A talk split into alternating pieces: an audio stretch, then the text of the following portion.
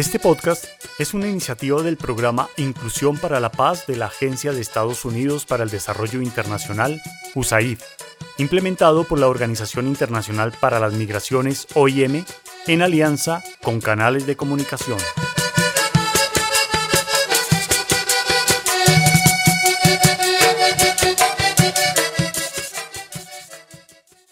Hoy, en Cuenta la Tambora, Los secretos del chef segundo.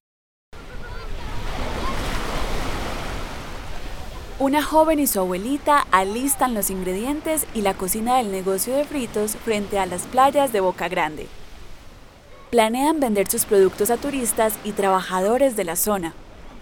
La joven observa con detalle cómo la abuelita inserta el huevo por un orificio muy pequeño de la arepa antes de freírlas en el sartén con aceite hirviendo.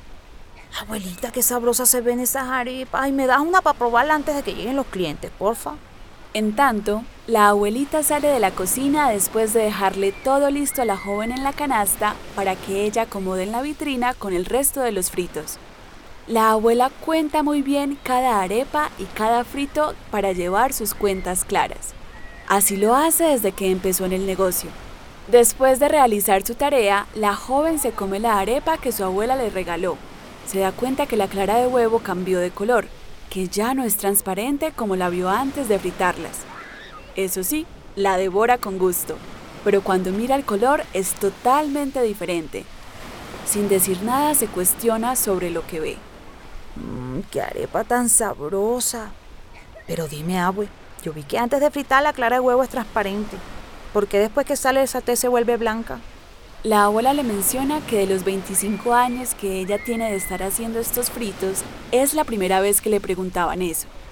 Intenta explicarle a la joven desde lo que ella sabe, pero no logra convencerla. Eso que usted me pregunta, yo creo que tiene que ver con el calor. Y sucede también con la carne de res. Cruda es roja y también cambia de color cuando se frita y a otros alimentos le sucede lo mismo. Mejor dicho, yo no sé por qué pasa eso. A mí me interesa más saber cuántas arepas hago y cuántas vendo. Avanzada la mañana, el sitio se llena de turistas, trabajadores de algunos hoteles y restaurantes de la zona. También llega al negocio Segundo y pide una arepa de huevo con un jugo de naranja. Segundo es chef y trabaja en uno de los restaurantes reconocidos de la zona. Es conocido por la abuela y toda su familia, así que ella decide mandar a su nieta para que le pregunte lo de la clara del huevo a él. Eso tiene relación con un proceso que se llama desnaturalización de las proteínas en los alimentos. Las proteínas están compuestas por aminoácidos. Haciendo como una comparación, los aminoácidos son los ladrillos que conforman una casa. Las proteínas son los macronutrientes que encontramos en los alimentos juntos con los hidratos de carbono y los lípidos. La fusión principal de las proteínas es estructural, o sea, es la formación, desarrollo y renovación de órganos y sistemas del organismo. Los alimentos que ingerimos nos aportan estas proteínas, pero el cuerpo las absorbe en forma de aminoácidos y cadenas cortas. ¿Y eso qué tiene que ver con el cambio de color de la clara del huevo? La desnaturalización de las proteínas es un proceso que implica modificaciones en la estructura de la proteína por algún factor externo, como cambios en la temperatura, factor físico o adición de alguna sustancia como el limón, que es un agente químico. Las claras de huevo son en gran parte albúminas en agua. Como lo viste antes que la abuela fritara las arepas, la clara es transparente y líquida, pero al fritar se torna opaca y blanca, las cadenas de proteínas que hay en la clara de huevo se encuentran enrolladas adoptando una forma esférica.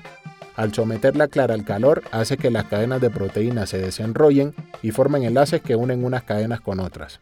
Mi abuela me dijo que a la carne le pasaba algo parecido. Pues la mayor parte de las proteínas experimentan desnaturalización cuando se calientan entre 50 y 60 grados centígrados, y otras se desnaturalizan también cuando se enfrían por debajo de los 10 a 15 grados centígrados. Pero también podemos ver la desnaturalización por agentes químicos. Cuando por ejemplo en el hotel preparamos ceviche, inicialmente marinamos el pescado durante 30 minutos con jugo de limón. Nos damos cuenta que el pescado está en su punto cuando vemos esa coloración blanca. O cuando hacemos cortado de leche. La proteína de la leche se llama caseína. Si le agregamos a un vaso de leche suficiente jugo de limón, se modifica el pH de la leche. Este es otro ejemplo de desnaturalización de la proteína de la leche por un agente químico como el jugo de limón.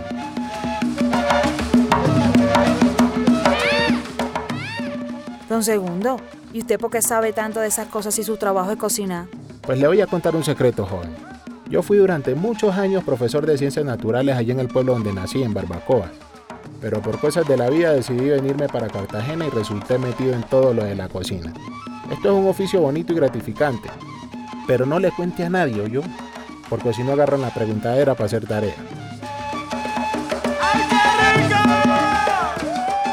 Pasadas las 6 de la tarde se cierra la venta de arepas. La abuela y su nieta recogen todos los utensilios y hacen las cuentas del día.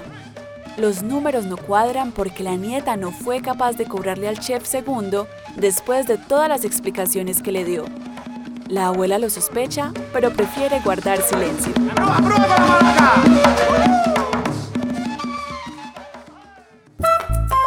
En el episodio de hoy se abordó la actividad Cambio en la estructura de las proteínas, de la Guía del Estudiante para Grado décimo y 11, Área de Ciencias Naturales, del programa Todos a Aprender, en el nivel de educación media para docentes de comunidades indígenas y afrocolombianas.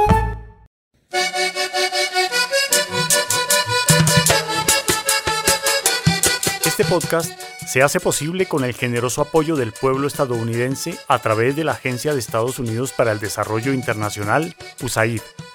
Su contenido es responsabilidad exclusiva de sus autores y no refleja necesariamente las opiniones de USAID o del gobierno de Estados Unidos, ni de la Organización Internacional para las Migraciones, OIM.